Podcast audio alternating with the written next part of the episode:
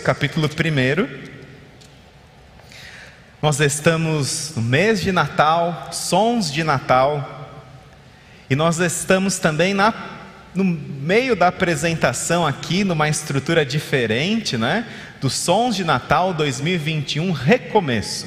Ontem nós tivemos a primeira apresentação às 19 horas, cor, orquestra, teatro, balé, uma apresentação maravilhosa. Nós tivemos o espaço cheio e com muitos visitantes, pessoas se decidindo por Jesus. Hoje nós teremos novamente às 19 horas e amanhã a terceira e última apresentação também às 19 horas. Não precisa fazer inscrição, é só você aparecer.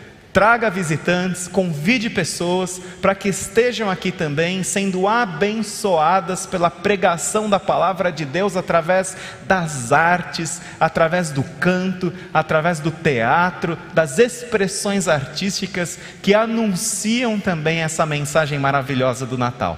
Hoje nós teremos transmissão ao vivo do musical, então você pode compartilhar aí o link com seus contatos. É uma oportunidade também para que as pessoas possam conhecer não só a igreja, mas serem abençoadas pela mensagem cantada onde quer que elas estejam. Hoje continuaremos às 19 horas. E você abriu seu texto bíblico, Mateus, capítulo 1, a partir do verso 18, aqui encontramos o texto para nossa reflexão nesta manhã. Foi assim o nascimento de Jesus Cristo. Maria, sua mãe, estava prometida em casamento a José, mas antes que se unissem, achou-se grávida pelo Espírito Santo. Por ser José, seu marido, um homem justo, e não querendo expô-lo à desonra pública, pretendia anular o casamento secretamente. Mas depois de ter pensado nisso, apareceu-lhe um anjo do Senhor em sonho e disse: José, filho de Davi não tema receber Maria como sua esposa, pois o que nela foi gerado procede do Espírito Santo. Ela dará à luz um filho, e você deverá dar-lhe o nome de Jesus, porque ele salvará o seu povo dos seus pecados. Tudo isso aconteceu para que se cumprisse o que o Senhor dissera pelo profeta: A virgem ficará grávida e dará à luz um filho, e lhe chamarão Emanuel, que significa Deus conosco. Ao acordar, José fez o que o anjo do Senhor lhe tinha ordenado e recebeu Maria como sua esposa, mas não teve relações com ela, enquanto ela não deu à luz um filho, e ele lhe pôs o nome de Jesus. Que o Senhor aplique a sua palavra em nossos corações, você pode se sentar. São muitos os personagens envolvidos diretamente com a história do nascimento de Jesus. Personagens que nós refletimos a respeito deles a cada Natal. José, Maria, os pastores, os magos, Belém, a, a estrebaria, a estrela que guiou os magos do Oriente. Mas eu penso que há um personagem que nós não dedicamos e não falamos assim tanto a respeito dele e não dedicamos tanta atenção como nós dedicamos e falamos sobre os outros personagens da Natividade. E este é José. E é sobre José que nós vamos refletir nesta manhã. A importância de José na história da narrativa bíblica do nascimento de Jesus. E o que nós podemos aprender com José neste episódio que nós lemos registrado pelo Evangelho de Mateus. José e Maria estavam noivos. Eu imagino José e Maria como você e eu. Noivos fazem o quê? Fazem planos. Eu imagino José e Maria caminhando pelos bosques da Galileia e conversando sobre a festa do casamento. Ah, como seria, o que serviriam, quantos convidados teriam, quem eles chamariam. Imagino José e Maria conversando sobre a sua vida também, como casal, onde morariam, quantos filhos teriam, como educariam os filhos, onde envelheceriam, como gastariam a sua aposentadoria, como mobiliariam a sua casa, aquilo que noivos conversam a respeito do casamento, e quando vem o casamento se aproximando. E José e Maria não eram diferentes. Também, também conversavam sobre os seus planos, sobre os seus sonhos. Só que tudo mudou na vida de José e Maria, quando um anjo apareceu para aquela ainda adolescente, de provavelmente uns 13, 15 anos de idade, e bagunçou com os planos de José e de Maria.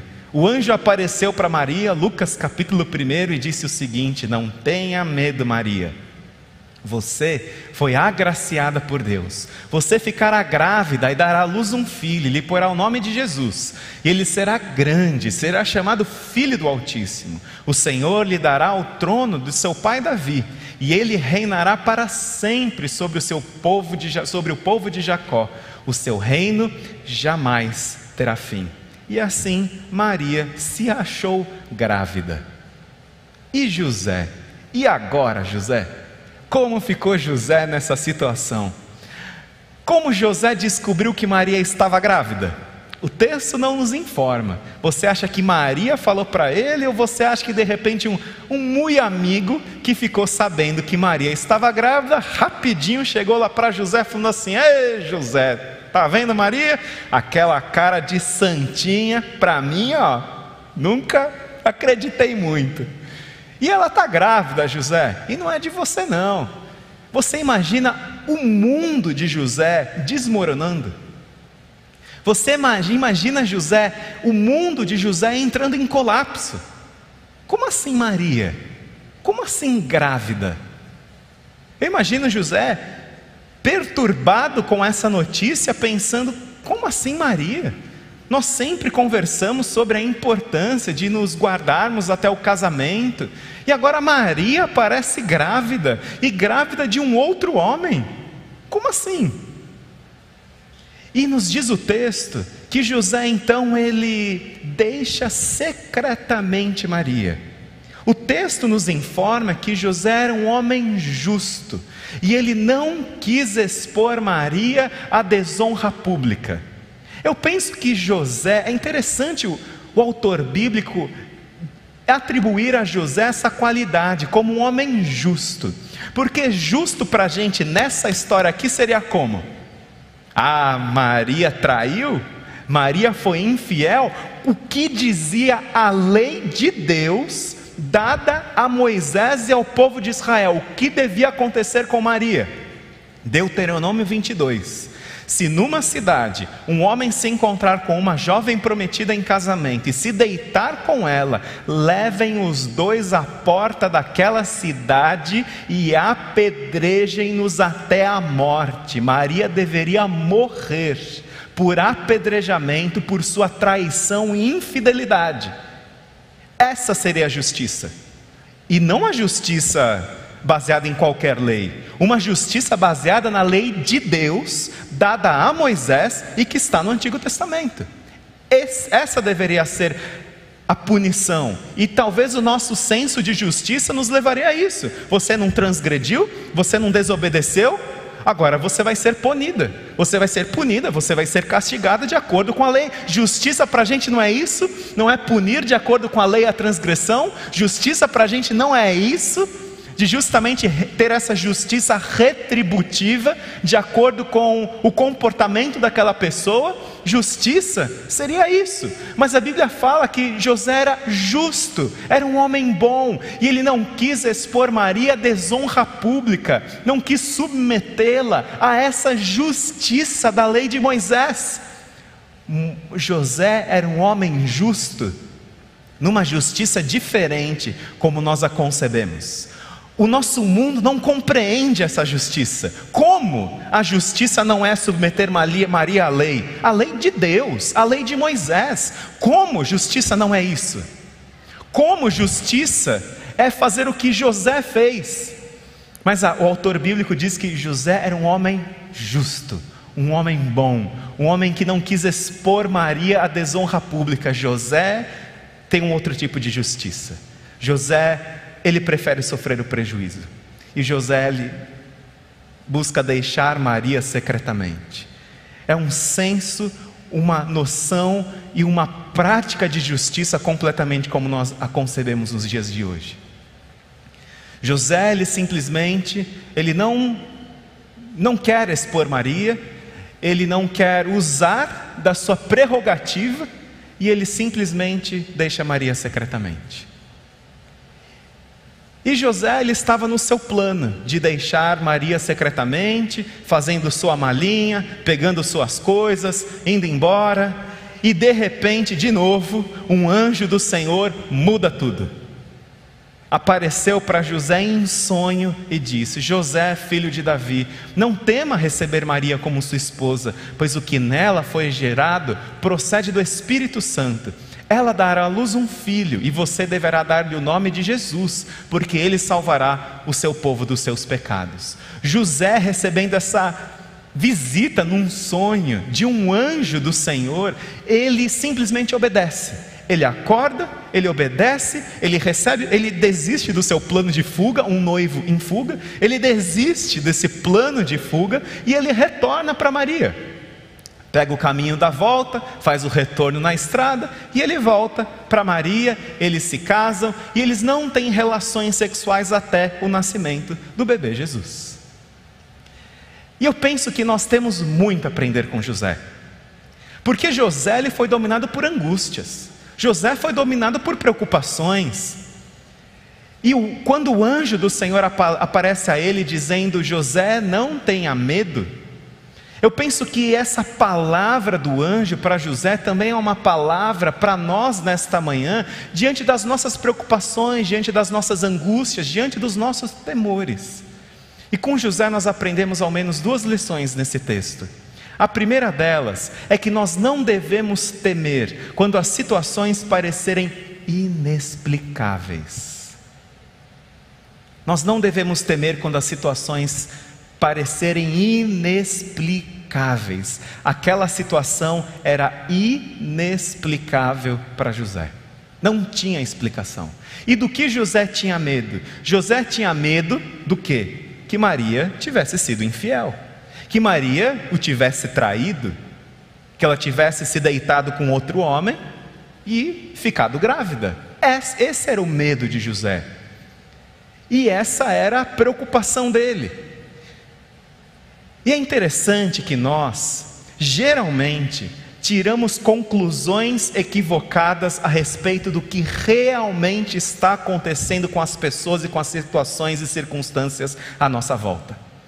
Nós geralmente somos muito apressados nas nossas conclusões a respeito do que realmente está acontecendo com uma pessoa do que realmente está acontecendo com uma situação, do que realmente está acontecendo naquela circunstância que a pessoa está envolvida. A conclusão de José foi: Maria foi infiel. Como assim? Existe outra explicação? Na, na forma como José sabia e eu e você sabemos como crianças são concebidas, não tinha outra explicação. Maria teve relações com um outro homem. Então José deixou Maria.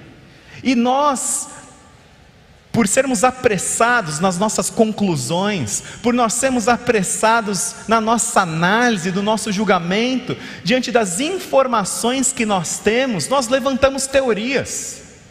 Nós fazemos análises, nós emitimos os nossos julgamentos e nós nos chocamos com o resultado do nosso julgamento à luz das informações que nós temos. Mas você e eu, nós nunca temos todas as informações do que de fato está acontecendo com alguém. Nós nunca temos todas as informações com o que de fato está acontecendo com uma situação ou com uma circunstância. Mas José pensava que ele tinha toda a informação. Como poderia ser diferente a concepção daquele, daquele bebê?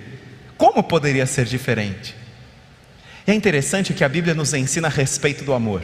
Em 1 Coríntios 13, nós encontramos que o amor, ele não se impõe sobre os outros, não age com base no eu primeiro, não perde as estribeiras, não contabiliza os pecados dos outros, não festeja quando os outros rastejam. Não festeja quando os outros rastejam. E uma outra versão da Bíblia traz 1 Coríntios 13, 5, dizendo que o amor ele não suspeita o mal. E isso é importante para nós. O amor não suspeita o mal. Amar alguém é pensar bem a respeito da pessoa. É pensar bem a respeito da pessoa. Nós geralmente nós não lidamos com a falta de informações, com lacunas que existem a respeito de fatos que nós não sabemos. E nós conectamos informações. Um exemplo muito básico disso é você olhar para uma pessoa que você não conhece e ela está de máscara. O que, que você faz? Você imagina como é a boca e o nariz da pessoa. E quando a pessoa tira a máscara, é do jeito que você tinha pensado? Nunca. Você sempre se surpreende. Nossa, mas que pessoa diferente. Eu imaginava um, um outro, uma, uma outra face aqui. Nunca é do jeito que a gente pensa. O nosso cérebro ele não lida bem com a falta de informação, seja no processo inconsciente ou seja no processo consciente. E nós vamos preenchendo as informações que nós não temos. E por causa da nossa natureza, nós geralmente temos a a conectar informações ruins, informações negativas a respeito daquilo que de fato está acontecendo. E esse amor que não suspeita o mal é um estímulo para você e para mim, para pensarmos bem a respeito das pessoas. Para não termos um primeiro pensamento ruim, um pensamento negativo, esse preencher automático de informações com informações pessimistas, com informações ruins, mas darmos esse voto de confiança Olha que interessante a explicação. Para José não tinha outra explicação. Maria havia traído. A Maria havia sido infiel. Não existe outra explicação, mas existia. E a explicação mais improvável e impossível que jamais aconteceu de novo na história humana de uma mulher ficar grávida do Espírito Santo aconteceu com Maria. O improvável era a explicação, o impossível era a explicação de que aquilo que estava sendo gerado nela não era de homem nenhum, era do Espírito Santo, a sombra do Altíssimo a havia coberto de tal maneira que o bebezinho Jesus estava lá dentro sendo gestado.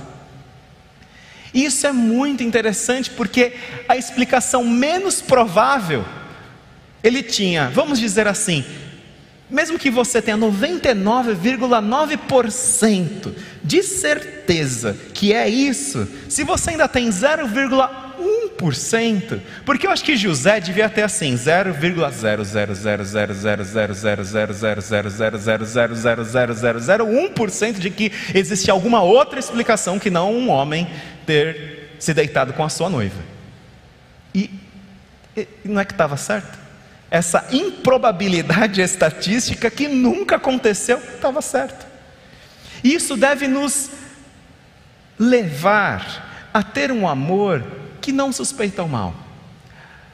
A de fato tentarmos suspender do nosso coração julgamentos precipitados e equivocados e ter buscar uma compreensão da situação. Buscarmos ouvir, buscarmos compreender. E isso é importante, foi importante ali com José e com Maria. E o que José pensava que era traição, não tinha nada de traição. O anjo apareceu para José e explicou a situação. E o que acontecia com Maria era a profecia de Isaías se cumprindo na vida dela. Por isso o Senhor mesmo lhes dará um sinal: a virgem ficará grávida e dará à luz um filho, e o chamará Emanuel. O improvável era a explicação. Ou seja, tome cuidado com os seus julgamentos. Tome cuidado com as suas conclusões, porque talvez o mais improvável que faz com que a gente não atribua o mal àquele comportamento, talvez seja a explicação mais provável. Nós devemos tomar cuidado, porque muitas vezes as redes sociais, as informações muito rápidas, é, a gente compartilha muito rápido informação e muitas vezes as redes sociais mais se tornam tribunais do que necessariamente um, um compartilhar da vida. Deus, que conhece a nossa natureza pecaminosa, Deus que conhece o que vai por detrás dos nossos comportamentos, Ele conhece as nossas motivações, o nosso coração, nos diz João 3, 16, 17, que nós acabamos de ler, e que na Bíblia a mensagem traz da seguinte forma: que Deus não se deu ao trabalho de enviar seu Filho ao mundo para apontar um dedo acusador à humanidade e dizer como ela é má. Deus podia ter feito isso, mas quem é o acusador? É Deus? Não, é o diabo a função de acusação é do diabo. Deus, que ele poderia acusar, porque ele conhece o nosso coração, ele conhece os nossos pensamentos, ele não faz isso. Ele envia Jesus para nos salvar, para colocar as coisas nos eixos outra vez, para nos perdoar, para nos restaurar nós devemos tomar cuidado com o nosso compartilhar de informações e muitas vezes tornar as nossas redes sociais e grupos de WhatsApp em acusações de pessoas. Você não tem todas as informações, eu não tenho todas as informações. E já disse alguém que se as pessoas se ouvissem mais, elas se compreenderiam muito mais. E nós precisamos ser prontos para ouvir, tardios para falar e tardios para nos irarmos. Muitas vezes nos iramos, falamos, e o que, que você quis dizer mesmo? Geralmente é assim, mas nós devemos ouvir primeiro, ouvir, ouvir com o ouvido que ouve, e não com uma cabeça que já fica pensando na resposta. Ouvir, um amor que não suspeita mal. Que desafio para você e para mim, que desafio para nós encararmos nossos relacionamentos assim. Mas há uma segunda lição que nós aprendemos com José que nós não devemos temer, não apenas quando situações parecerem inexplicáveis, já pensando o pior da situação, mas nós não devemos temer quando somos assolados pela angústia. Para José, aquela situação era inexplicável. E eu assisti um filme essa semana, muito bom, Netflix, aí para você assistir nas suas férias, chamado Imperdoável. Esse filme imperdoável, ele é construído com a gente pensando a respeito da personagem principal algo. Eu não vou contar para não estragar a história do filme para você, mas é justamente sobre isso. E a gente tem uma revelação no fim a respeito daquilo que de fato está acontecendo. Nós não temos todas as informações. E nós muitas vezes criticamos e nós muitas vezes acusamos, nós não temos todas as informações. E aqui, José é dominado também pela angústia, porque o que José sabia faz com que José pense que Maria terá sua reputação manchada para sempre. Mas o que José pensava que, em, em, que estava sendo gerado em Maria poderia levar à sua morte, na verdade, o que estava sendo gerado em Maria libertaria a todos nós da morte. Que irônico, que interessante, não é mesmo? Que José pensava que o que estava sendo gerado em Maria a poderia levar à morte por apedrejamento, o que estava sendo gerado em Maria, na verdade, nos livraria da morte. E Maria teve o sublime privilégio de amamentar o Criador do universo, de carregar nos seus braços aquele que sustenta o universo, de ensinar para Deus, que é todo-poderoso, sábio, perfeito, ensinar para aquele menino Jesus, que é o caminho, a verdade e a vida, a dar os primeiros passos. Que sublime privilégio! O que estava sendo gerado em Maria procedia do Espírito Santo. Agora, uma lição para nós a respeito de pureza sexual. E para os jovens, para os adolescentes que estão aqui, José e Maria, mesmo tendo o compromisso do noivado, eles optaram, eles entenderam que a palavra de Deus os orientava a se guardarem para o casamento, a esperarem, deixar casa de pai e mãe e depois lá da celebração do casamento, então eles terem a sua, a sua relação sexual. Agora você pensa o seguinte: se José e Maria mantivessem relação sexual, achando que tudo bem, a gente se ama, não é? A gente vai casar mesmo. Vamos lá. Que mal que tem? Não é o amor, o amor que casa, não é isso, não é aquilo outro. Se José e Maria tivessem relações sexuais, será que Deus ainda os teria usado para enviar o seu filho ao mundo? Sendo que José e Maria tinham relações sexuais constantemente, aí como é que vai ser? O filho era de José ou o filho seria de Deus? Vamos fazer um teste de DNA aí, né? Vamos fazer um teste para saber. Deus procurava um casal que se guardava sexualmente e uma virgem, para que não houvesse dúvida que o que nela seria gerado procederia do Altíssimo e não de qualquer outro homem. Há determinadas experiências com Deus que nós só teremos se nos guardarmos sexualmente, se mantivermos a pureza sexual. E nós vivemos num dia que é terrível em relação à pureza sexual, não apenas diante das oportunidades que existem, mas do entendimento que se existe em relação à santidade sexual, à pureza sexual. Mas José e Maria nos ensinam que determinadas experiências você só vai ter com Deus se você escolher a pureza. Penso que José e Maria não seriam os instrumentos usados por Deus para que Jesus viesse ao mundo. Outro casal seria, porque uma virgem precisaria ficar grávida do Altíssimo e ela não seria mais.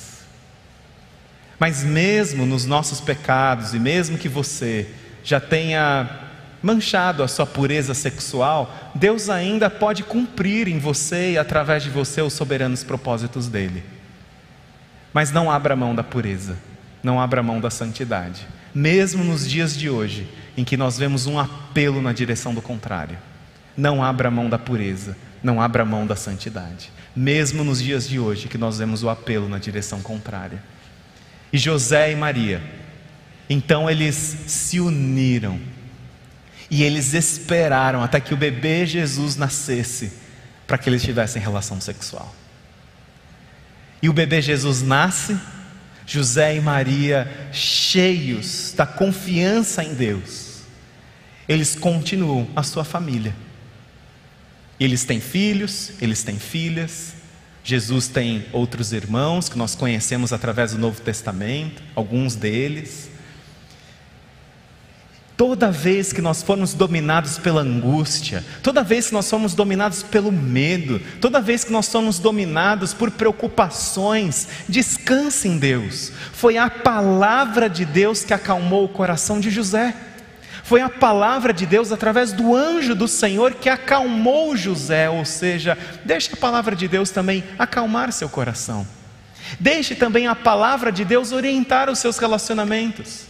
Deixe a palavra de Deus orientar a forma como você enxerga as outras pessoas. Deixe a palavra de Deus encher o seu coração de muitas vezes angústia, incompreensão e medo, com a confiança em Deus de que o que para você antes era motivo de angústia e de derrota se torna numa celebração tão grande, em que a gente vê a mão de Deus, que você não pode nem imaginar, porque olhos nenhum viram, ouvidos nenhum ouviram e mente nenhuma imaginou o que Deus reservou e preparou para aqueles que o amam.